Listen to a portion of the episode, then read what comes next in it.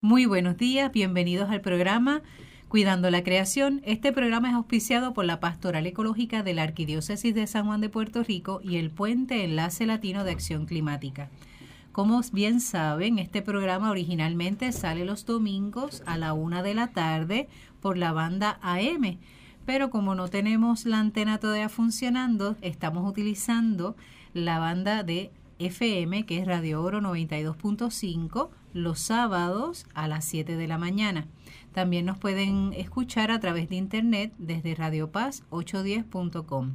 Y como recordarán, el programa Cuidando la Creación es espacio de diálogo interdisciplinario, multisectorial, de base de fe ecuménico e interreligioso, desde el cual hablaremos de la realidad de nuestra casa común, la realidad de nuestro planeta y concretamente la realidad de Puerto Rico. Esta que le habla es la hermana Licia Vilés Ríos, dominica de la Santa Cruz, y junto a un grupo de personas de buena voluntad vamos a estar hablando y conociendo sobre la intención de la Junta de Control Fiscal o la Junta de Supervisión Fiscal de considerar el proyecto de la incineradora como proyecto crítico de generación de energía. Y para esto nos acompaña Mirna Contis Hernández, quien es la coordinadora de la coalición de organizaciones en contra de la incineración. Saludos, Mirna. Hola, buenos días. Qué bueno que estás aquí. También nos acompaña, y escuchen bien, Adriana González Delgado del Sierra Club, que está vía telefónica desde la fiesta de la Sanse. Bienvenida, Adriana. Adriana. Estoy aquí. Qué gracias, bueno. por, gracias por invitarme aquí desde el reciclaje de las fiestas de la calle San Sebastián. Perfecto, qué bueno que estás en acción y que puedas tener este espacio, ¿verdad? Para nosotros hoy hablar sobre este tema. Además, Mirna y, eh, y Adriana, hoy se estrena en la mesa de diálogo Yasmin Vigil Medina de Enlace Latino de Acción Climática. Bienvenida, Yasmin. Saludos a todos, buenos días. Está media asustadita, así que por eso le, le tiro el- la presentación así, para que suelte el miedo. Bueno, mi gente, vamos a ver. Sabemos que Puerto Rico hace ya un tiempo está bajo la fiscalización de una junta que se dice Junta de Supervisión Fiscal, pero realmente sabemos que es de control fiscal. Y que no es solamente el aspecto económico, sino que tiene control y fiscalización sobre todos los proyectos que el gobierno piense o quiera realizar o que ya está realizando y tiene que supervisar. Eh, no queda entonces fuera lo del el tema de generación de energía, que sabemos que a raíz del paso de los huracanes Irma y María, pues ha quedado tan vulnerable y que todavía estamos sufriendo los estragos. Aquí miro a Yasmin, porque Yasmin es- vive en Fajardo, Mirna también. Adriana, ¿tú tienes energía eléctrica en tu casa? Pues agraciadamente sí, desde el día 54, con Ah, muy bien, excelente. Yo también en el convento tenemos, en Cataño tenemos energía eléctrica, pero la eh, tenemos todavía un gran porcentaje de la población que aún está a oscuras. Y tenemos justamente la mitad de, la, de los miembros de la mesa a oscuras. Así que yo creo que es una muy buena proporción, un Sí. 50-50. Exacto. Eh, y sabemos que ante esta debilidad que tenemos en nuestro sistema de generación de energía, la Junta tiene eh, voz y voto en todo esto. Y eh, en estos últimos días se ha estado escuchando y se ha dado este, a conocer que esta Junta eh, está considerando el que se implemente, se establezca oficialmente la, la planta de incineración en Arecibo. Así que ante esta situación no cabe duda que tenemos que hablar con la gente que está al frente en estos temas, como es la coalición en el caso de Mirna y como es el Sierra Club a través de ti, Adriana. ¿Está bien? Así que, ¿cuán cierto es este rumor? ¿Cuán cierto es esto que ha salido? Porque sabemos que en esta semana, el lunes, ustedes tuvieron una manifestación frente a las oficinas de la Junta de Control Fiscal eh, y que les acompañó Gutiérrez, ¿correcto? Sí, Gustavo sí. Gutiérrez, ¿qué se llama? No, Eh, perdón, eh, Luis. Luis Gutiérrez. Sí, Luis. Y él pues tuvo su oportunidad, ¿verdad?, para denunciar y para apoyarles a ustedes. Pero ¿qué es lo que hay realmente? ¿Qué es lo que está ocurriendo? Mirna en este caso. Ok, este, bueno, buenos días a todos, ¿verdad? Y pues es importante, ¿verdad?, que el, pueblo entienda eh, por qué camino va ahora la incineradora. Nosotros llevamos siete años de lucha para ocho en contra de este proyecto porque sabemos los daños que va a hacer a la salud, al ambiente y a la economía de nuestro país. Por lo tanto, eh, ahora la nueva movida es que se considere el, señor Samot, no el Samot, es ¿Quién es Samot? él es el coordinador de revitalización de la Junta que tiene la responsabilidad de evaluar y recomendar los proyectos críticos a la Junta de Control para que la, lo apruebe. Pero él tiene que seguir unos pasos que la ley promesa le, le exige. Entonces nosotros, pues, ante cuando nos enteramos la semana pasada, como el 8, por un comunicado de prensa de la Junta, de que dijeron de que había cuatro proyectos este, sometidos como proyectos críticos, no, no nos sorprendió, eh, pero sí nos dimos, se dio oficial de que el, incinerador de Arecibo, de Energy Answers, es uno de los proyectos. pero si ese proyecto se había detenido y no ha cumplido con, la, pues, con los requisitos. Pues precisamente, eh, ya el proyecto, pues como llevamos muchos años, ¿verdad? En oposición y todavía a ellos les falta el cumplir con unos permisos, ¿verdad? Que no tienen. Este, y el proyecto, pues le faltan varias cosas, no solamente permisos, sino que ellos no saben dónde van a llevar la ceniza, qué van a producir, este, el área de inundabilidad que ahora con el huracán María se, evidenció. Se, evidenció. ¿De qué manera? Porque hasta en Arecibo, hasta más allá del pueblo, se inundó nueve pies de agua y llegó hasta los techos de las casas. Wow. Y era 1.7 eh, millas de distancia del incinerador, donde la piensan ubicarlo. tenemos unas fotos bien impresionantes sobre eso. Eh, lo, lo que sucede es, y lo importante entender aquí es que si se considera este proyecto como proyecto crítico, eh, es que implicaría de que la Junta de Control Fiscal, eh, ¿verdad? El coordinador, en este caso Samot, le lo recomendaría para que pase a un proceso de fast track. ¿Qué quiere decir fast track? Que no tendría, que los permisos que le falta a esta incineradora los evaluarían en uno, dos, tres, cinco días y se pasa para adelante y se empieza. O sea, se aprobaría de forma rápida. De forma expedita, rápida, para que entonces se comience, porque dice y que es un proyecto energético y todo, ¿verdad? La, pero todo realmente es una falsedad, porque la energía que va a producir el incinerador es menos de un por ciento. 60, 70 megavatios. De esos 70 megavatios, 10 los usan ellos para la el proyecto, ¿verdad? Que van a usar esa energía y 60 es lo que le van a vender a energía eléctrica. Okay. Entonces, la realidad es que eso no hace falta en Puerto Rico. Nuestros expertos nos dicen que en Puerto Rico se está produciendo 6.000 megavatios de megawatts de energía, se está utilizando 3.000 ¿verdad? Para la población y la gente se está yendo. So, por lo tanto, la demanda va a ser, no va a ser que estamos en escasez, Entonces, ¿cómo es que vamos a considerar un proyecto que si tú lo pones en una balanza, los daños que le hace a la salud, al ambiente y a la parte económica, porque es un proyecto de prácticamente casi un billón de dólares, pues mira, este hay que repensar esto. Exacto.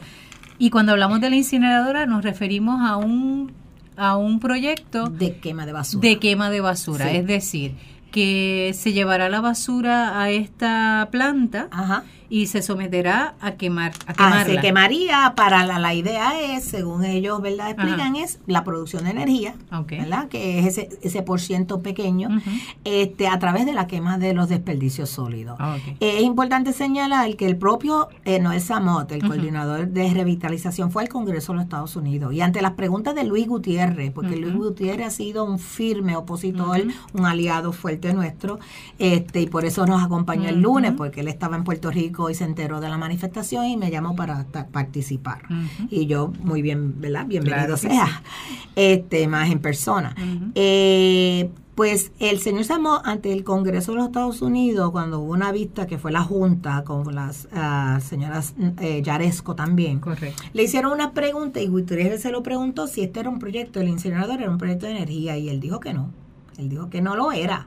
Entonces, que era un proyecto de desperdicio sólido porque ah, como es resolver la cuestión de que recoger la basura y llevarla ahí a quemar, pues, eh, y ahora sorprendentemente lo nombra como un proyecto crítico energético. O sea, es que se contradice. Ok, para que entendamos.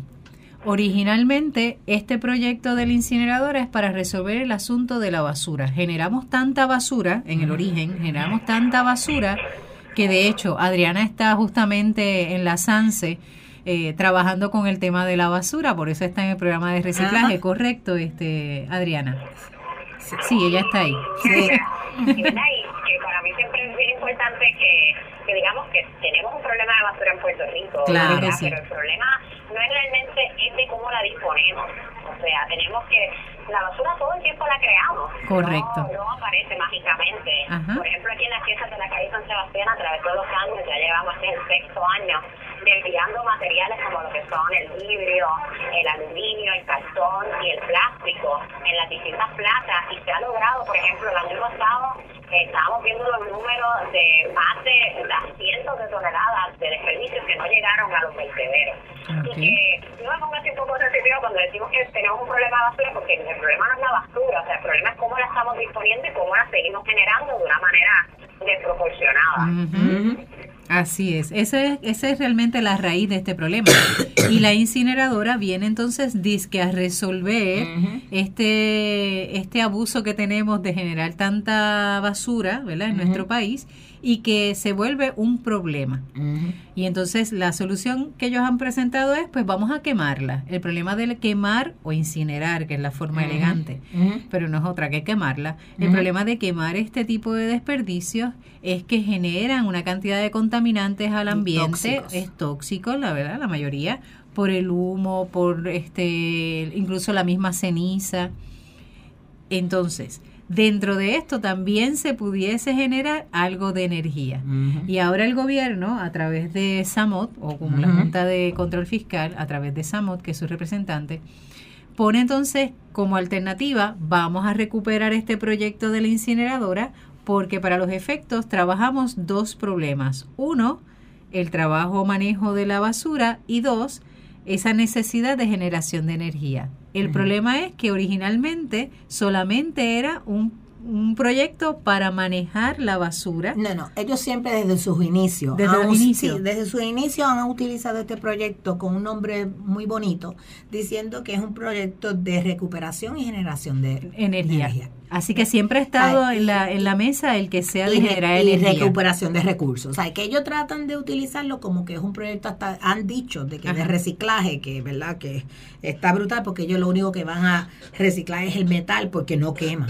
A todo Correcto. Porque si quemara tampoco lo. Ok. Pero su reciclaje se basa en el metal, ¿verdad? Los hierros y eso. Entonces, lo que lo que es, es importante señalar es que este proyecto, a través de los años, nosotros también hemos dado la alternativa, que Sierra Club ha sido muy vocal, tiene un, ¿verdad? parte eh, de esto es en la cuestión de basura cero, implementar. Es que nosotros realmente en nuestro país tenemos que repensar cómo estamos produciendo los desperdicios, cómo Definitivo. debemos utilizarlos. ¿sabes?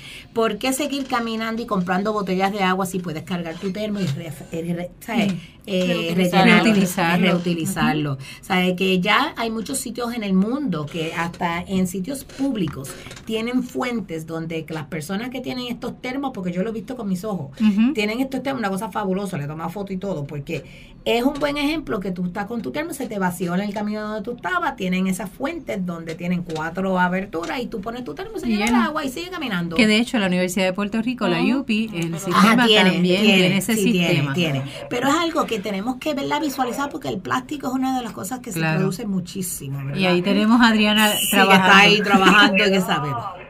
Ajá. Y va de, de esa parte, ¿verdad? Relacionando lo del reciclaje y lo energético, para que la gente entienda por qué realmente no es una solución energética nada crítica también. Ajá. Eh, y perdón, ¿verdad? Ya empezó aquí un poco la música atrás. Tranquila. Eh, una botella plástica, cuando, ¿verdad? Para generar esa botella plástica tuvieron que extraer un petróleo, tuvieron que hacer un proceso, ¿verdad? Químico donde gastaron energía, tuvieron que entonces envasar esa agua, ¿verdad? Un gasto energético para crear esa botella de agua mucho mayor al gasto que pudiera hacer quemar esa botella, ¿verdad? Entonces, cuando tú quemas esa botella, eh, la quemaste y literalmente pues perdiste ese material. Lo interesante cuando reciclamos es que realmente estamos entonces ahorrando energía porque estos recursos que tú utilizaste para producir esa botella no los estás eliminando en tres segundos como lo haces cuando quemas, sino que tú aprovechas ese material que ya se extrajo y creas un material nuevo. Eh, así que de energía realmente hay un dicho entre la gente ¿verdad? que lucha los incineradores que, es en inglés que no es un waste of energy, o sea que no es de basura a energía, es un waste of energy, o sea es un gasto de energía, porque cuando tú quemas el material eh, lo pierdes. Y entonces esas cosas preciadas que pudiéramos producir cosas nuevas, las terminamos dejando en cenizas enterradas en el vertedero. Y precisamente añadiendo a eso que dice Adriana, que es muy cierto, eh, nuestro experto, el doctor Osvaldo Rosario, siempre ha dicho de que el como bien ella explicó, el producir ese plástico gasta muchísima energía. Entonces, ¿qué pasa? La energía que se va a producir quemándolo, porque Energienses lo quiere quemar a, a su vez, pues es se gasta más energía quemándolo que lo que se va a producir con la quemadera. No sé si me explico, ¿verdad? Que entonces, ¿qué pasa? Por eso que tampoco es este una alternativa. Y lo otro es que el quemar el plástico es sumamente tóxico. Claro. Sumamente tóxico. Entonces, ellos, eh, por eso que le digo, hablan de reciclar, pero no te mencionan, y lo dicen en su declaración de impacto ambiental, que ellos van a quemar plástico, van a quemar madera, van a quemar gomas. O sea, ellos lo dicen. Y que nosotros hemos sabido por siempre, que es una de las cosas que se evita o se trata de evitar, y lo que se orientó por mucho tiempo, evitar quemar gomas, o sea, neumáticos, evitar quemar incluso la gente cuando barría en sus patios, en el área de campo, era típico el que se quemara. Y se creó toda una campaña de, de crear conciencia de que eso no es lo correcto, que eso crea más daño que bien. Así que es como después que habíamos adelantado, por decirlo así, ¿verdad? Después que habíamos adelantado en una conciencia de que no debo de quemar neumáticos, no debo de quemar basura, ¿cómo ahora voy como gobierno a presentar un proyecto, ¿verdad? O aceptar un proyecto que justamente lo que hace es eso. Mientras eh, desatiendo de algún modo el orientar a la gente en un estilo de vida menos eh, que genere menos basura o si vas a consumir por lo menos hazlo de forma más inteligente, ¿no? O sea, si sabes que vas a utilizar eh, algún tipo de material que lo vas a desechar, piensa primero en dónde se puede utilizar o dónde se puede reusar o de qué forma lo puedo disponer para que otros se puedan beneficiar, no necesariamente que vaya a parar en el vertedero. Bien, ese es el reto. Exacto, y, que, y también la alternativa de, reciclarlo, que ya pues ya está hecho el, o sea, como que acumulado lo que el, plástico y eso, pues mira, vamos a utilizarlo para que se recicle, porque eso pues genera empleo, tener esta, activo estas compañías de reciclaje, y además cuando tienen ese material plástico, eso lo venden al exterior y sacan algún... Otras eh, empresas lo utilizan. Exacto, o sea, se genera algo para la economía y para el municipio, porque si el municipio también le diera más fuerte lo que es reciclar, se generaría mucho más y mucho más empleo. solamente como que tratar de educar un poco más a, eh, en cuestión de, de, que las personas pues aprovechen para reciclar. Ahora mismo también tenemos la problemática de que están generando mucha plástico por lo del huracán María, tantas botellas de plástico. Pues mira, reciclamos eso, se genera más trabajo y a su vez este, este plástico se revende y se genera dinero para, para, el municipio y para la economía. Eh, Adriana, hasta donde tengo entendido, los municipios eh, detuvieron eh, los procesos de reciclaje, los proyectos de reciclaje después del huracán. ¿Es cierto? Después del huracán María. El reciclaje, ¿verdad? Eh, hay varios que después del huracán hemos visto. y primero, ¿verdad? A los sitios se recoge, ¿verdad? Reciclaje en las casas, no sé si ya le están recogiendo. Los centros de acopio y reciclaje han ya comenzado a funcionar. Okay. ha sido un poco hubo una pausa, pero se continúa recibiendo los materiales. Eh, hay que acordarnos que el reciclaje en Puerto Rico la mayoría se exporta. Eh, pero ellos han continuado aquí eh, los aprendizajes de una también de los desperdicios orgánicos, que es bien importante que todas esas vegetaciones y eso se utilicen, se trituren, se composten, se cree, ¿verdad? Eh, mulch, se creen otras cosas y no y, no se incinere ni se lleva al vertedero porque eh, crea otro tipo de problemas. Aparte también de que se pueda utilizar en los aserraderos y en la parte de las artesanías, que es uno de los temas que hemos hablado que hemos hablado aquí en el programa en temas anteriores, ¿no? Pero es importante el que nosotros como ciudadanos, si sabemos que en nuestro municipio, antes del huracán María particularmente, se estaba recogiendo el material reciclado, que se estaba dando ese servicio, y no se ha vuelto a recuperar el llamar o el por lo menos hacer inquietar, ¿verdad? En nuestros municipios, mira, o sea, ¿qué ha pasado con el programa? ¿Cuándo lo van a, reincorporar? para poder entonces eh, disponer de este material que no es basura, ¿verdad? Y que pueda este, sacarse mayor provecho. Así que nosotros yo creo que como ciudadanos tenemos esa oportunidad, ¿verdad?, de aportar a este proyecto. Pero es interesante que se considere desde la Junta de Control Fiscal o la Junta de Supervisión Fiscal eh, el que este tipo de proyectos sea un proyecto viable cuando sabemos a todas luces que no. Ustedes llevan siete años en esa lucha. Eh, sabemos de otros grupos, ¿verdad?, que también llevan este, este tipo de batalla o levantando la voz, ¿verdad? Para mí una voz muy profética el que no solamente se piense en la gente de Arecibo, sino a nivel archipiélago. Porque mira, tú vives en Guaynabo y sin embargo, hasta, llegas, vaya, vamos a tener esa, esa, ese impacto, ¿no? Y fuera de nuestras fronteras también vamos, vamos a impactar. Así que eh, es importante, ¿verdad?, que nosotros nos hagamos conscientes de que esta Junta de Control Fiscal está considerando este tipo de proyectos y que tenemos que levantar la voz de alerta, que es urgente, que no nos podemos eh, descuidar en todo esto. Sí. Este, eh, nosotros entendemos, ¿verdad? Y salió a la luz pública hace un par de semanas en el vocero, donde abiertamente, y lo confirmó el ex gobernador Luis Fortuño, es el cabildero oficial ahora de Energy Answers. Y él es el que ha estado, y por eso nosotros entendemos de que ha llegado tan lejos y ha entrado a la Junta, a pesar de que Ramos dijo que no era un proyecto energético. ¿Me sigue? Porque obviamente y, abiertamente lo digo, esto es un, esto es un proceso de corrupción. Definitivamente. Porque el ex gobernador lo que está haciendo es, está ahora salariado, pagado por Energy Answers para cabildear para empujar este proyecto.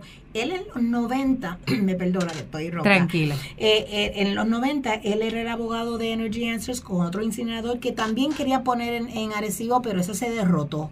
Este, y cuando fue gobernador este, Luis Fortuño, lo que él hizo fue que él abusó de su poder, porque literalmente le tengo que decir eso, abusó de su poder en el sentido que firmó unas órdenes ejecutivas de emergencia energética, y tengo que decirlo entre, comillas, porque ahí, donde, ahí fue donde él, cuando él firmó esas dos órdenes, era el gasoducto y el incinerador. El gasoducto, todo el mundo sabe la batalla que se dio y se logró, ¿verdad?, detenerlo. Y el incinerador todavía estamos dando la, lucha. la lucha, pero en ese proceso, como estaba el gasoducto tan fuerte, él logró con esa orden ejecutiva que consiguiera los permisos expeditos y fast track también, y por eso fue que aprobaron una declaración de impacto ambiental, que es un documento sumamente importante para aprobar cuando cualquier proyecto que vaya a impactar el ambiente se haga estas evaluaciones y se aprobó en menos de 30 días. O sea, el Departamento de Salud en cuatro días evaluó el documento de mil páginas, ¿verdad? La parte que le correspondía en, y dijo que no tenía objeción cuando se sabe las, las cantidades tóxicas que se que va a afectar el ambiente. Entonces, era bajo su gobierno que todo se dio tan fácil para ellos. Pero le tengo que decir a la gente, ¿verdad? que, que, que para que vean, a pesar de que fue expedito y se fue fast track, Todavía siete años más tarde yo no han puesto una piedra, porque nosotros hemos logrado levantar y seguir los procesos de vista pública, llevar información. Hemos tenido una gente extraordinaria de, expertos, de peritos que nos apoyan, que nos han donado su tiempo de gratis para ayudarnos, ¿verdad?, poder llevar la, la, la, la el dato científico este, para poder decir, mira, esto es lo que hay, ¿cómo vamos a proteger? Es, es, interesante cuando vemos todo esto, no de forma fraccionada en el tiempo, sino que miramos, por ejemplo, tú mencionas, este Mina, la década de los 90, cuando este funcionario, ¿verdad? Este era simplemente abogado y era abogado justamente de la compañía que luego sigue desarrollando su carrera en la política, escala hasta ser este gobernador. Bueno, antes de ser gobernador también fue comisionado, que tal vez habrá movido también sus fichas con eso. Claro que sí. Gobernador, y luego de ser gobernador, pues también continúa su, su, su interés y su manipulación. No hay otra forma de decirlo. Es interesante cuando lo vemos en a tiempo, ¿no? O sea, y vamos uniendo los, los cabitos sueltos, porque es eh, chocante cuando vemos este tipo de proyectos que vuelven otra vez a resucitar, ¿verdad? A resurgir, cuando uno piensa que ya están eh, terminados o cerrados. Y es porque hay personas detrás que manejan, ¿verdad?, bastante poder dentro y fuera del gobierno para poder mover este tipo de proyectos. Eh, quisiera saber, Adriana, si todavía estás en la línea, eh, proyectos de incinerador que estén establecidos en otros lugares, por ejemplo, en otros países, ya sea en Estados Unidos o fuera de Estados Unidos, eh, ¿cuál es la realidad de ese tipo de proyectos? Adriana, ¿me oíste? Yo creo que Adriana está todavía, yo creo que Adriana está envuelta. música, y sabemos que para aquellas personas que nos están escuchando ahora, estás escuchando el programa Cuidando la Creación por Radio Oro 92.5 FM, pero que en algún momento soñamos y esperamos regresar a transmitirse por Radio Paz AM810 los domingos de 1 a 2 de la tarde y hemos estado hablando sobre el proyecto de la incineradora como un proyecto crítico de parte de la Junta de Control Fiscal y hemos estado con Mirna Conti, de, quien es coordinadora de la coalición de organizaciones en contra de la incineración, y Adriana González del Sierra Club, que está vía telefónica o intentando estar vía telefónica pero que está justamente desde las fiestas de la calle de la calle San Sebastián, la Sanse, como le dicen ahora, eh, llevando un proyecto de reciclaje.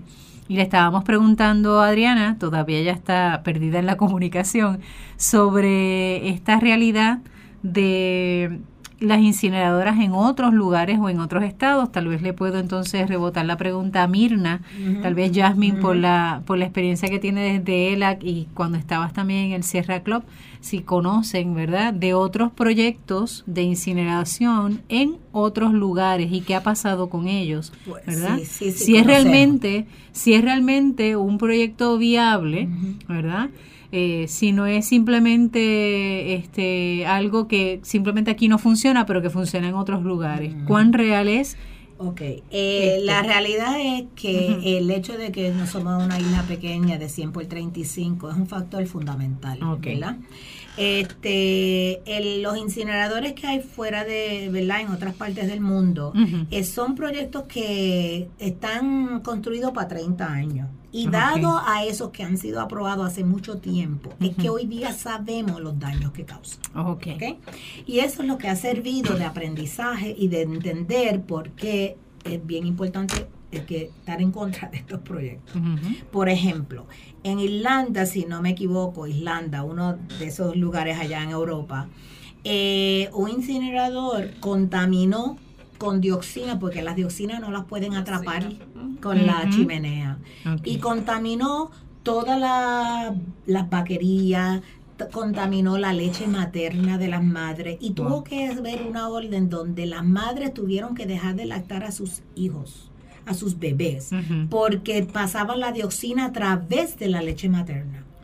Y la dioxina es una... Eh, la dioxina es, un, es uno de los compuestos químicos más tóxicos que existe en la humanidad, porque y es creado, ¿verdad? Y entonces se, es tan y tan y tan pequeñito que no hay forma de atraparlo y no hay filtros ni nada que existan que puedan atraparlo o de haberlos serían costosísimos, costosísimos, que estas compañías pues entonces no, lo van a invertir porque no, van a invertir en esa cantidad de dinero. Pero por eso que este proyecto, tanto en Arecibo, pasaría lo mismo se emitirían por eh, la, chimenea, las dioxinas que están en las nanopartículas. que eh, Por eso son nanopartículas, que son partículas tan pequeñas, van a pasar los filtros que ellos tienen, que aunque se han mejorado, pero no atrapan esas. Y van a caer en atillo entre la industria lechera que hay allí. Vamos a pasar lo mismo que pasó en estos otros países. Este, lo otro es que ha habido accidentes eh, de explosiones en, eh, de- en estos incineradores. Y ellos han, por ejemplo, el de Massachusetts, que ellos usan tanto el de CIMAS como un ejemplo modelo, eh, estuvo, si no me equivoco, estuvo cerrado eh, por cuatro, no me acuerdo el tiempo, un tiempo determinado, por una semana o, o más, eh, cerrado por eh, un accidente que hubo de, de quema. Dentro del mismo incinerador, entonces imagínate, y ellos sí dependían de eso. Wow. Este, entonces, la, la, eh, la problemática que esto causa ante la, los beneficios que dis- ellos que obtienen, no vale la pena. No vale la pena. No vale la pena. O sea, sí, ellos alegan y se cantan que van a aumentar el empleo. Ujú. Este incinerador nosotros sabemos porque, eh, y aquí en Puerto Rico lo que más nos indigna es que Energy Answers ahora ha estado en una campaña y, y lo tengo que decir así porque tenemos, tenemos la evidencia por escrito que ellos dicen que van a crear que 8 mil empleos. Imposible. Que ellos van a hacer inversión privada. Tampoco si sabemos y hemos participado del proceso que quiere un préstamo al, al Departamento de Agricultura Federal. O sea, de momento ellos ahora son La inversión solución. total privada. No dicen quién es la inversión. Nadie habla, nadie conoce a ese inversionista. Y encima de eso, también hablan de los empleos. Sí, nosotros necesitamos empleo. Pero señores, el programa de basura cero, que es un programa que así se debe llevar a un futuro, ¿verdad? Eh, que ha hecho otros países. El reciclar, reusar, reducir, compostar, ¿verdad? Y, y etcétera. Pues ese programa crea 10 veces más empleo que un incinerador. Pues entonces, ¿en- ¿de qué estamos hablando? Si Claro. estamos entonces, vamos a beneficiar gente como Luis Fortuño, como el ex secretario de, de Agricultura, que es Eva Javier Vélez Arocho, Alexis Molinares, biólogo. O sea, son gente que le paga Energy Answers. Nosotros trabajamos de gratis. Todos los nuestros voluntarios, ¿verdad? Que nos han ayudado, han hecho los estudios y trabajos de gratis, porque saben Y la gente muy competente. Muy competente gente muy seria. Gente con mucha, ¿verdad? Mucho conocimiento y, y la verdad, y con mucho bagaje, ¿verdad? También. Que no es Juan del Pueblo. Este, y nos hemos educado, nos, nos han educado a nosotros en la coalición, nosotros seguimos educando al pueblo para que ent- realmente entiendan de que este proyecto lo que nos va a aumentar es el cáncer, las enfermedades respiratorias, este, las cenizas son sumamente tóxicas, las quieren llevar a Peñuelas, porque es la única carta que tienen, porque Peñuelas, el, el municipio dijo que para allá no van, pero tienen una carta, el vertedero privado de Peñuelas. Ecosystems, que le dijo que estamos dispuestos a recibirla, pero hasta ahí Y no ya tienen sabemos un la lucha, contrato. y ya sabemos Y la lucha y sabemos la la lucha de las, la las cenizas de carbón de, de AES. Correcto. ¿Sabes? Que, que no, no es un proyecto que va a ser fácil, a pesar de que ello, vamos a suponer, si, si no lográsemos que la Junta cobre conciencia y se, se entere y nos escuche, le estamos solicitando una reunión desde diciembre. No nos la han dado para poder, por lo menos, compartir la información que tenemos. Si lo, lo que nosotros queremos es compartir la evidencia científica que tenemos para que las decisiones de Puerto Rico sean las correctas. Este proyecto está en una zona inundable, no puede darse un paso más, ni fast track de ninguna manera, si no se verifica cómo no va a implicar que la inundación, en vez de llegar hasta aquí, va a llegar ahora hasta ti y hasta Camuy. Aparte de la cantidad de agua que va a requerir. Claro, 2.1 millón de galones de agua del, del caño tiburones. Ajá.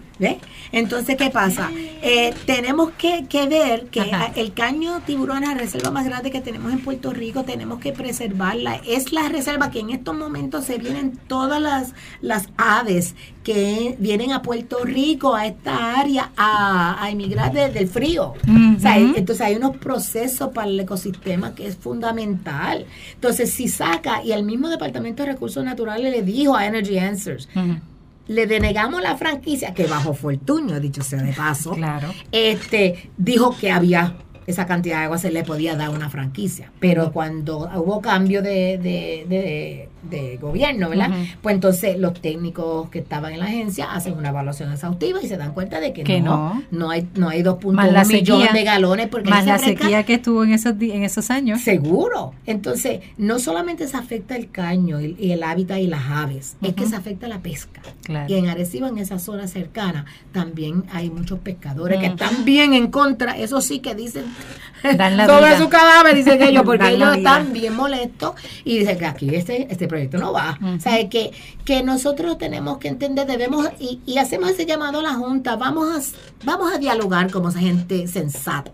Y no vamos a, a permitir que el gobierno siga pro- aprobando proyectos que hacen más daño que bien. Y por lo tanto, estamos dispuestos a cooperar, estamos dispuestos a dar la información para que realmente, y tenemos la alternativa. Claro. Que para colmo no es algo que vamos a decir, pues no lo haga y ya. No, nosotros tenemos la alternativa con números y la creación de empleo. Porque todo el mundo quiere empleo y más ahora que sabemos lo que estamos viviendo de María, ¿verdad?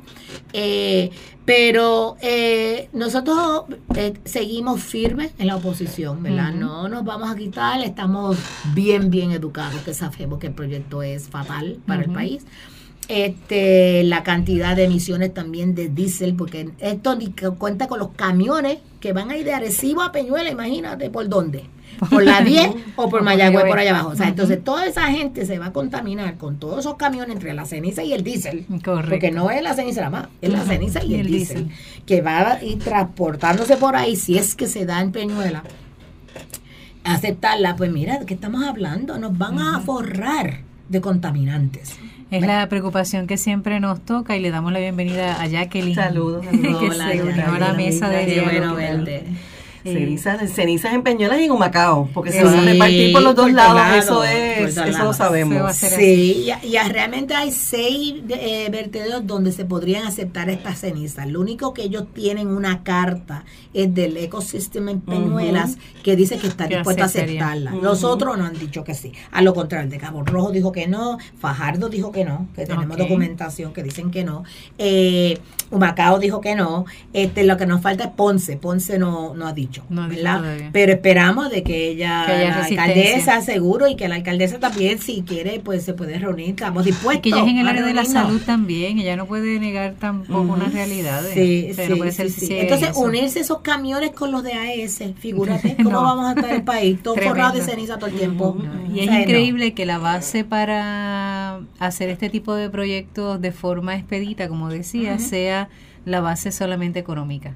O sea, Es que- mirando el aspecto exacto, económico. exacto. Cuando Es que mirando nada más el impacto que tiene en el caño, eso sería como que Sí. simplemente con, con, con ver el, el impacto a la naturaleza en esa área. Ujú. Eso El debe ser un no, no, un no, no. Claro. Exacto. O sea, y la inundación que causa que entonces las vidas humanas están en riesgo. Así no es, solamente la toxicidad que el cáncer nos va a matar, claro, no mañana, pero a largo plazo. Claro. Y el asma, pues también uno se muere de él, pero algunos sí se pueden morir rápido, dependiendo de la Claro, lo de severo cuán que sea. severo sea. Pero es una condición que yo que soy asmática, yo sé, yo sé lo terrible que es cuando uno le falta el aire. O sea, aumentar las enfermedades respiratorias a causa de este proyecto no tiene, no, o sea, no, es que no Es se- absurdo. Sí, es, es más que absurdo. ¿sabes? Y entonces, ¿qué pasa? La inundabilidad del área, ahora con. María lo vimos. Se evidenció. Ujú. O sea, se evidenció completamente y FEMA se lo ha dicho. Y ellos trataron, y desde el 2010, fíjense, ellos no tienen, por eso es que la Junta, ¿cómo va a considerar este proyecto? Y entendemos que está en violación. La misma Junta está en violación ¿Por a la ley promesa. ¿Por Porque qué? la ley promesa, lo que dice en el título 5 es que son los donde se consideran los proyectos críticos, que tienen que cumplir con un proceso.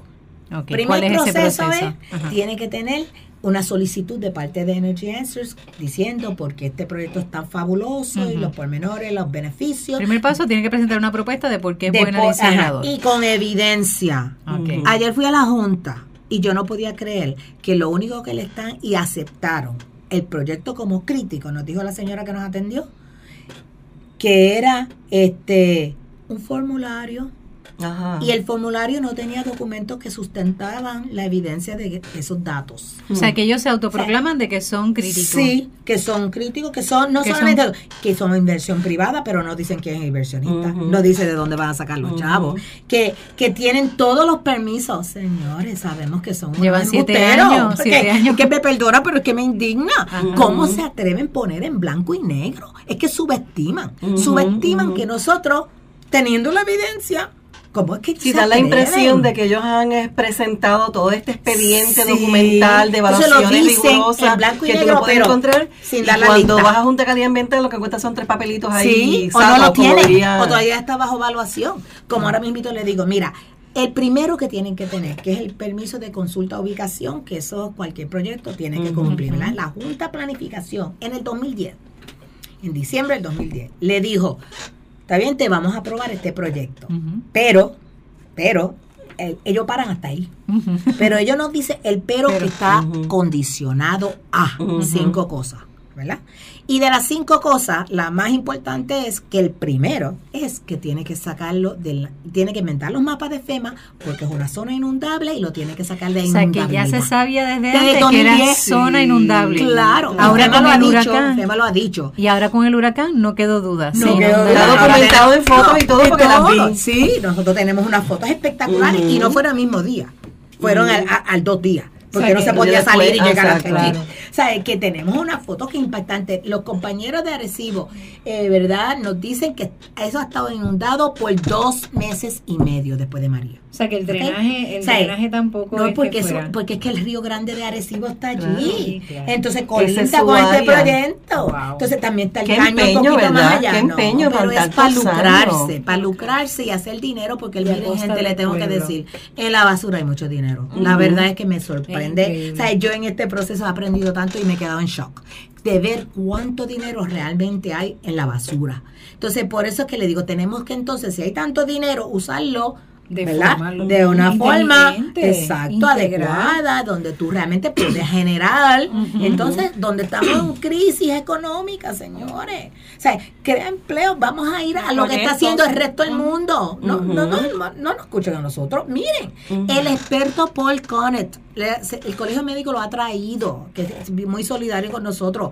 Ha- lo ha traído cinco veces, ha explicado cómo eh, implementar el, el- el proyecto Basura Cero. Él cuando vino a Puerto Rico el cuatrenio pasado lo llevamos a la legislatura. Estaba dispuesto a hacerle un Skype, una de estos, para educar a los legisladores cómo este proyecto era, la, este es el, ¿verdad? el futuro. Pregúntame si nos dieron la oportunidad. Un señor que es un experto químico que vive en Nueva York, que es, olvídate, una de las personas que más sabe en Puerto Rico y no le sacan el jugo. Increíble. ¿Sabes? El de gratis estaba dispuesto. Obviamente tenemos que pagarle el pasaje, pero Claro. íbamos a costear ¿qué es- eso. qué el es- pasaje y la estadía. pero ¿qué es Pero eso ¿qué es eso a un a, la integral? que él te va a dar y ayudar a montar? Él ha ayudado a California, a- está ayudando a, a Italia, a España, a diferentes sitios y la gente, los gobiernos están en shock. En California, mira cómo fue la cosa. Allá el- los grupos fueron tan insistentes en montar el programa de basura cero que aparentemente el gobierno, las personas que estaban a cargo, de- dijeron, vamos a dar un trial a esto porque es que esta gente es mucha chava, ¿verdad? Pues vamos a dárselo. Mira, el gobierno quedó tan en shock que no podía creer la rapidez y ahora es el, el medio de el, el- el primero que está impulsando. Ujú.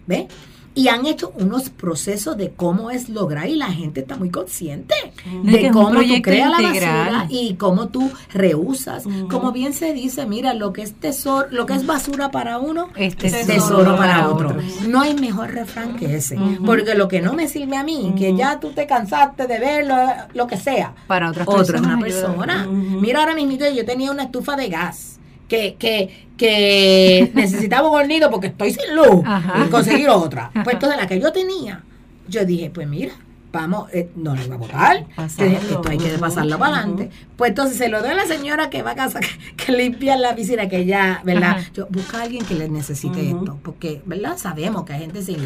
Pues así fue, hoy me dice de que ella consiguió una señora que estaba pasando la recaídas en una estufita nada más sin luz y qué sé yo, y ella dice, le di tu estufa. Yo, fabuloso, eso es lo que yo quiero. Después no vaya a parar en el vertedero Claro. y se reusa Entonces, realmente, fíjense, y lo mismo, la, la ropa que las personas no les gusta porque ya se hartó de verla, pero está en buenas condiciones, ¿por qué botarla? Ujú. Se puede reusar, hay que... Y ahora mismito que hay edificios, que mira lo que está pasando, que no hay empleos, ¿verdad? Eh, eh, negocios. Eh, deberíamos pensar y abrir estos estos centros de acopio de reusar las cosas. Mira, el, el de California, cuando yo vi cómo ellos hacen cuando tienen un almacén bien grande vacío, eso se ve, ¿verdad? Y se puede buscar hasta en internet. Le- incluso le dije al gobierno, a la legislatura, mire, planifiquen un viaje hasta allá para que ustedes lo vean con sus ojos. que les encanta viajar. Para que vean, exacto, para que puedan ver. Para que puedan ver que es Sea- eficiente, sea ¿verdad? Pero la cuestión es que hay un centro bien grande, un almacén, y ellos tienen un montón de filas de inodoros. Sí. Si los inodoros sirven, porque a ti te, ca- remodelaste tu casa. Y a aquel no le gustó porque lo cambió de blanco para amarillo, de azul, lo que sea. Es verdad, o, o- Sí, o sí. la que sea, que el espacio lo cambió para una Sí, necesidad de mayor de material que se de lo que fuera. Pero son cosas que sirven. claro. Pues si tú, si la gente tiene dónde llevar, que cuando yo remodelo, que saco una ventana que a mí no me sirve, porque pues ahora estado. tengo, exacto, está en buen estado, otro la puede usar. Claro. Ahora en estos momentos, qué útil hubiera sido. Gente que ha perdido toda Todo. su casa, todo, porque hay gente que lo perdió todo, ¿no? Es. solamente tienen la ropa puesta.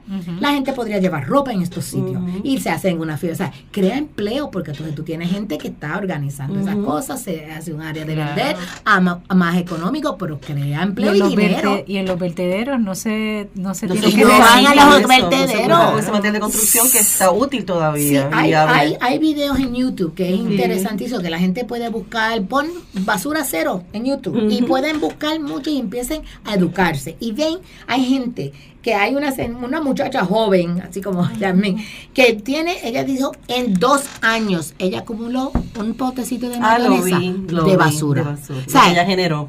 ella generó so- en dos años.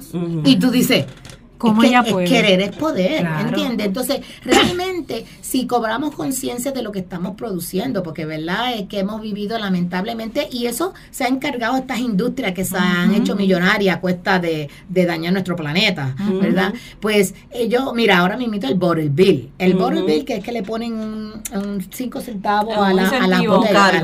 Ajá, a la botella de cristal, tanto a la de plástico, que lo ha hecho en otros estados en los Estados Unidos y ha generado mucho Y llevan años, dinero muchos estados llevan años en eso. y, y genera nada. dinero.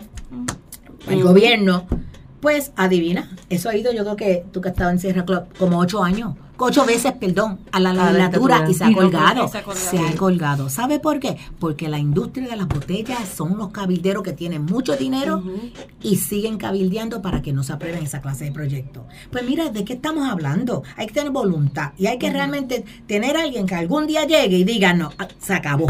Esto es lo que nos conviene a nuestro país, 100 por 35, Ujú. esto es lo que, ¿verdad? ahora más que tenemos que, re- porque yo por lo menos, o sea, si uno estaba educado, pero ahora como que con María, conciencia. Más. mucho más conciencia. Sí, Después sí. del huracán, Es esa hasta- conciencia es está una más barbaridad lo que uno ha aprendido, ¿verdad? De que no todo fue malo con María. Claro porque que a lo contrario, uno ha aprendido mucho más y a ser mucho más autoeficiente, cómo uno puede, ¿verdad? Eh, ¿Qué, qué realmente es Hacer más con menos. Claro. más y con menos, empezar más también con menos. a, decir. y, y realmente eso es fundamental y tenemos que cambiar las visiones de, de todos nosotros, ¿verdad? Y, y tenemos que tener conciencia de qué usted quiere. Usted quiere quedarse en su casa callado, no educarse, no aprender, no no enterarse y decir, ay, yo como que me oí, déjame decirte, lo oí en la radio los otros días, no me acuerdo en qué estación, que la gente decía, ay, no, yo quiero ser incinerado porque yo lo que quiero es luz. Y me llama a una estación de radio. No, no, yo no tengo luz. Desde Irma a las 10 de la mañana antes de llegar Irma. Y todavía no tengo luz de hoy. Pero no puedo decir, pues vamos a poner incinerador para que me dé luz. Porque una no, porque no. Porque primero, la luz que me va a dar es, es porquería, una po- poquísima. Y segundo, los daños que me va a hacer son inmensos. O sea, yo tengo que seguir sacrificándome de la manera, ajustándome a lo que tengo. Pero no puedo tomar decisiones a la ligera y a la, o sea, deprisa para crearme un problema mayor en un futuro. Y que beneficie Y más solamente la salud. a unos pocos. Exacto. Y económicamente, que se lucran. O sea, no podemos, o sea, el, el pueblo tiene que entender que todos estos políticos, gente de, de los que sean, ellos necesitan que la gente siga comprando todas estas cosas para hacerse, este, ¿verdad? Dinero. Ujú. So, si nosotros, la, la- la población, nos damos cuenta y nos concientizamos, pues entonces ellos van a tener que cambiar. Mira a ver McDonald's en un tiempo dado, que me acuerdo cuando mis hijos eran pequeños. Vamos, vamos a una excursión, una maestra que nunca me olvido de ella. La maestra fue, tuvo que parar en Ponce en el McDonald's cuando venía una excursión. Y cuando vio aquello foamy, aquella cosa horrible, ella formó un escalceo. Y le dijo, y yo sabía ya que en vías diferentes partes del- de, pues, de los Estados Unidos la gente estaban alzando su voz. O tú cambias esto, no compro más en McDonald's. Ujú. Pues Auspicio. dicho sea, bajó los precios y McDonald's tuvo que cambiar. ¿Se acuerdan de aquellos folks que todavía lo usan Sí, como con los sí. pancakes? cosas y cosas? Sí. Pero tuvieron que cambiar de todo eso porque sus ganancias bajaron. Y, no Y solo eso ellos, es lo que tenemos que demostrar también. nosotros, que de boicotear, yo digo, ¿verdad? Exacto. Estas clases de productos, porque ya es hora de que nosotros nos encarguemos de Exacto. s- tomar la acción de hacerlo, porque si nosotros seguimos comprando y no te importa, Sí. Hay que ser haciendo. selectivo, exacto, Hay y que el, empaque y uno mismo. Los otros Sí. días fui a un, consumí una lata de, de refresco aluminio y cuando el muchacho lo recoge en la mesa yo le digo, pero ¿ustedes ¿Tú reciclan aquí? Y me dijo, no, le dije, no, pues yo me lo llevo. Y Y, yo lo metí en mi cartera. Sí, yo Porque también. ya, y, y, y, los, y, los, y los pipotes, los, los, los sorbetos, ya yo no los pido, le digo, no los necesito. Y poco a poco uno como individuo, consumir menos luz también. Claro, menos energía. menos energía, hacer cosas de forma distinta, porque nos toca a nosotros también en nuestras elecciones diarias hacer esa diferencia. Claro. Y Claro. es un poder, y es un Es gran nuestro, po- poder. es nuestro poder, Eh, exacto, como dice. Mirna, es nuestro que poder. El poder lo tenemos realmente Y si, y nosotros. si bajamos nuestro consumo de, de- en- energético, eso va a implicar que no vamos a tener una, esa facilidad. No es necesaria. Exacto. Y, hay- y sabemos que hay otras formas más limpias de generar energía. Y a eso es lo que nosotros tenemos que respaldar. Que Exactamente. nosotros ¿verdad? promovemos aquí en nuestro Exactamente. programa. este, Exactamente. Y que- por eso el incinerador, nosotros estamos totalmente convencidos y no, ese proyecto no va. No va, se hará desobediencia civil, los compañeros y todo el mundo, ¿verdad? Ya tenemos un plan que eso es lo que pasará. Porque el inversionista, y se lo hago por si acaso está oyendo, el que sea el que tiene mucho dinero, él puede gastar dinero donde le dé la gana, es verdad, porque uno no, no es Claro. quien para decirle dónde. Pero que sepa si tiene interés, que muchas veces ese es el interés de Claro. ellos, es seguir haciendo dinero, pues que sepa que no va a haber quien se lo pague para atrás, porque no solamente eh, la- no van a tener los desperdicios, porque los municipios han dicho que no le van a llevar la basura. Claramente, en los otros días salió el, el alcalde de Bayamón, porque en, en un reportaje dijo, 40 veces han venido aquí y 40 veces le he dicho que no porque no tenemos el dinero para pagar para llevarle basura a ese incinerador. Y el transporte y todo. O sea, que ya los municipios saben, el único alcalde de los 78 municipios es el de Arecibo. Ese es el único alcalde que está a favor de este proyecto. Y, Ar- y Energy Answers le da regalías al municipio. ¿Qué usted cree de eso? Sí. Dígame si no hay corrupción por todos lados. Claro. Entonces, ¿qué pasa? Ese alcalde, su deber y su responsabilidad, que lo, lo que los eligieron en Arecibo, es defender la salud de ese pueblo especialmente. Sin hablar de todo lo demás que Claro, tiene que hacer, por claro, supuesto. Pero la salud es más importante porque tú, tú tienes un, pueblo enfermo, No tú no tiene- tienes no tiene futuro porque la gente no puede trabajar, la gente no puede... o te- Y van a emigrar afecta. también porque cuando tengan enfermedades van a querer ir a, a otro otro lugar para Entonces la gente realmente tendrá vida. recursos. Esa es otra. Porque no todo el mundo tiene los recursos si quisiera emigrar. No puede. Enfermo. Entonces todos los días, o- como le está pasando a esa pobre gente de al lado de Guayama, que no tienen los recursos. Y hay gente, mire, en la, en la Escuela de Salud Pública hice ese trabajo de, la, de ahí de, de Guayama. Y yo te juro que yo hasta lloré cuando fui, que me invitaron a ir a la presentación de los resultados. Y yo fui cuando esos, esos muchachos, ¿verdad? Los jóvenes, Sí. y hablaban las entrevistas que hicieron, cómo la gente dice que a las 5 de la tarde tienen que cerrar todas las ventanas porque entonces baja el viento. Y entonces Y se acumula todas esas cenizas en su casa y los eh, familiares enfermos. ¿Sabes? ¿Cómo es posible que el gobierno no le preocupe la salud de su gente? ¿Sabes? Ese es el llamado primordial para mí. O sea, sin, obviamente yo soy ambientalista y el ambiente es fundamental porque eso va en conjunto. ¿Sabes? Tú no tienes salud si no tienes un ambiente limpio. Pero, ¿sabes? Es que este por todos lados. Entonces el proyecto de tanto dinero, que ¿quién lo va a pagar? Adivinen, Nosotros, nosotros, claro. porque es un proyecto para 50 años. Y de hecho, escuchándote, recuerdo una, una de las citas de Laudato Si, que nos acompaña en muchas ocasiones en este programa. Y en el documento el Papa Francisco indica y recalca, no existen dos crisis, una ambiental y una social, solamente existe una, una Exacto. socioambiental. Exacto. Lo que se afecta en la sociedad es por el ambiente y lo que se afecta en el ambiente es por la por el ser humano, por la sociedad, del modo en que utiliza ese ambiente, ¿no? Y los recursos. Así que no se puede ver como dos Fragmentado. fragmentados, Eso dos es. realidades aparte o dos crisis aparte. No, hay que verlas en conjunto. Una influye en la otra. El ser humano influye en, la, en el ambiente y el ambiente también influye en el ser humano. Así que no nos podemos divorciar, tenemos que estar juntitos ahí porque estamos integrados en esa parte. Así que cuando vemos estas realidades siempre, ¿verdad? Hablamos del tema ambiental, pero hablamos también del aspecto social. Porque la sociedad es la que se afecta, o la sociedad es la que se beneficia, o la sociedad es la que impacta. Así que eso no se puede desvincular por ningún momento, o sea, en, en ninguna, en ninguna de, la, de las diálogos y la naturaleza Y de se va a encargar de buscar su camino Definitivo. original. Sí. Y eso como que hay gente Lo vimos ciego y María María fue un wake up call como Sí, yo digo, Definitivo. porque vino a decirnos si siguen como van los vengo a arrasar. Porque es que no hay más nada. Entonces, ¿qué vamos a hacer? Ignorar lo que ha hecho María. ¿Sabes? No podemos. Miren, señores, vamos. Esto hay que repensar. Es nuestra nueva realidad. Es nuestra nueva Seguro. realidad. Y lo lindo que tuvimos, entre comillas, suerte.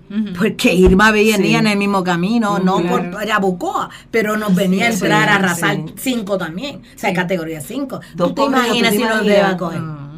No, y que por lo menos en Irma, que no nos pasó, ¿verdad? Tan cerca, hubo tanto efecto, pero no estábamos tan preparados. Por lo menos Irma nos ayudó a prepararnos Sí. para lo de María. Sí, Que sí. nos dio dos semanas. Sí, Sí. que nos dio por lo menos esas dos semanas. Si Irma llega a ser en la misma ruta que María, sin nosotros estar preparados, ay bendito, estaríamos peor. Estaríamos en peor condiciones porque ahí sí que por lo menos nosotras no estábamos en el convento, no estábamos tan preparadas, entre comillas, como lo estuvimos con María, para Sí, como sí, estuvimos con Irma. Irma. fue la alerta. Sí. Ah, espérate, sí, estamos Teníamos listos para huracán. Este, y este es el mes sensitivo, septiembre, que es cuando como que les gusta. Está Tenemos empezando. como que empezar a, a Claro. hacer acopio de las cositas para prepararnos y, las Era tormenteras, ponerlas bien Sí, y dejarlas puestas y zoom. Y ya, 20 de no. septiembre, la Ah, historia sí. se reescribe. Y como yo digo, ¿verdad? Si uno, uno se pone, ¿verdad? Mirar para atrás. Sí. Los meses peak, ¿verdad? Los fuertes Sí. para nosotros son agosto y septiembre. Sí, Sí. sí. Entonces, y realmente, yo no sé si ustedes se han dado cuenta, cuando uno mira, es casi semanal. Sí. Semanal viene uno porque está saliendo de la, del África, esta onda tropical y hay que vigilarla y, a los cuatro días está saliendo otra. Otra. O sea, y realmente La fábrica ahí así. es rapidita. Que ahí fue que vino Irma y, y- y Y María, María. juntos, ¿verdad? Ujú. Pues nosotros tenemos que visualizar y como país y aprender de la lección de Irma y María de este año, de que esto nos podría pasar ocho veces corrida. Y estoy hablando del pic, porque el cambio climático es real. Claro. y no sabemos si en junio ahora viene, porque es de junio a noviembre. Claro. O sea, es que yo estoy O se asumiendo el retrase. pic dos meses, Claro. O se pero realmente hasta diciembre. Exacto, o que se extienda. O se extienda O hasta se diciembre. Los que han estado ocurriendo en Sí, todo en los sí. diferentes lugares. en O sea, es que tenemos frío, que tener frío, una realidad. El todavía- cambio climático es verdad. Correcto. Y, Y nosotros si vamos a la carretera y la autopista de, de, de, de huracanes. Bueno, veámoslo con los hermanos eh, nuestros de las islas menores, de las Antillas Claro, menores. claro. Ellos vivieron dos o tres. Sí. O sea, nosotros fue Irma un Ajá, y María, María. Pero ellos estuvieron antes de estuvieron antes de Irma, estuvieron no recuerdo quién fue, José también que estuvo por ahí, bueno, José se quedó más al norte, pero hubo varios también.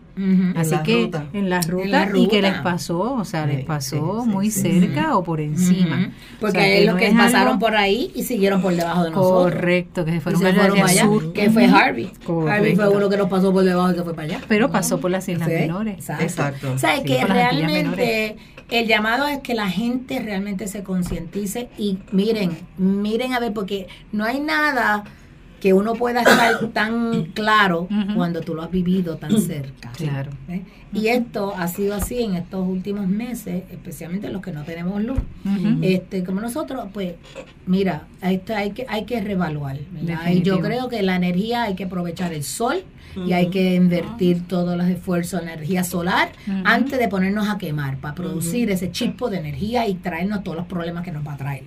Este, el sol debe ser la alternativa y buscar cómo mejorar eso, de qué manera se puede hacer. Hay efectivo. alternativas. Y las hay.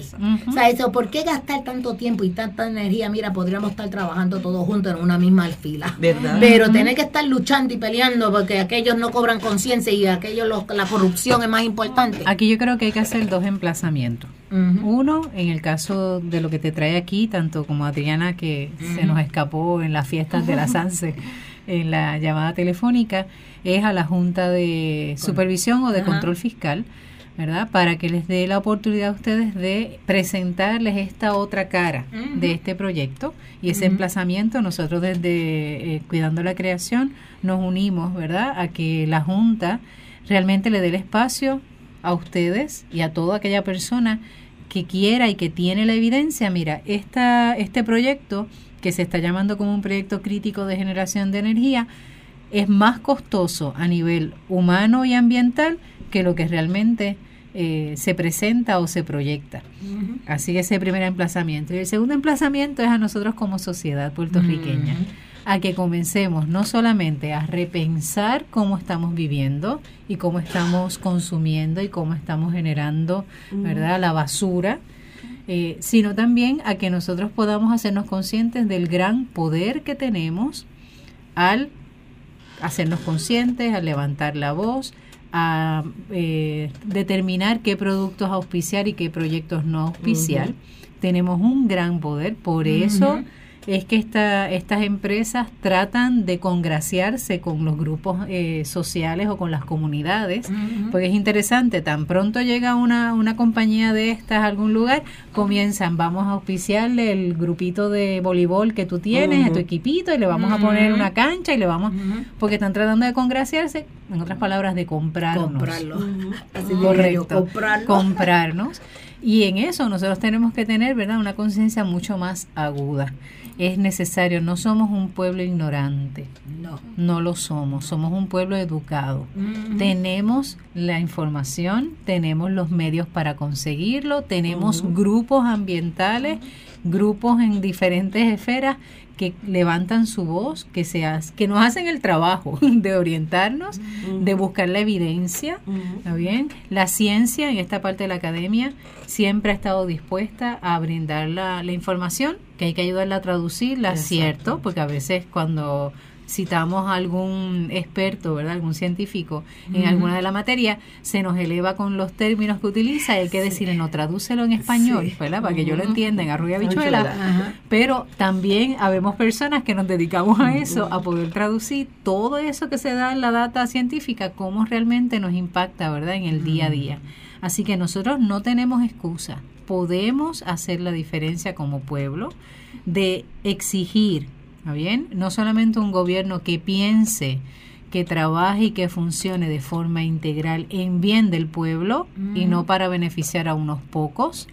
Tenemos también el poder de denunciar e identificar a aquellas personas que estuvieron en el gobierno en algún momento y que ahora están tratando de beneficiarse. Ya Mirna nos hacía consciente en este caso de el exgobernador Fortuño, no solamente como una, cosa aislada, sino en el tiempo, desde los 90 ha sido, eh, fue abogado de estas compañías, luego en los lugares de poder que ha tenido, sabemos todos los proyectos que se aceleraron y se eh, aprobaron y que también se tuvo su resistencia. Y posterior ahora, ya fuera de ser gobernador, sigue todavía cabildeando. Nosotros tenemos la oportunidad de denunciar eso, de hacernos conscientes de que no nos van a coger de tontos, ¿no bien? Porque no podemos quedarnos callados como pueblo. Así que tenemos esos dos emplazamientos, a la Junta de Supervisión o de Control Fiscal, para que dé el espacio a escuchar y a darse cuenta de que hay otra realidad. Y por otro lado, a nosotros como pueblo, el poder eh, ser capaces de denunciar, ser capaces de eh, exigir, de formarnos y de eh, hacer lo posible para que Puerto Rico logre ser mejor. Le queremos dar las gracias a Mirna por estar con nosotros, a Jasmine que se estrenó hoy, a Jacqueline que llegaste y a Adriana que sabemos que está desde las fiestas de la calle San Sebastián haciendo la tarea justamente en esto de trabajo de basura cero, de reciclaje, dando ejemplo, ¿verdad? No solamente denunciando, sino también anunciando y siendo signo, ¿verdad? De que es posible hacer este tipo de tareas. Así que mi gente, nos quedamos con esos dos emplazamientos a la Junta y a nosotros como pueblo de hacer la diferencia. Seguimos cuidando la creación. Dios les bendiga.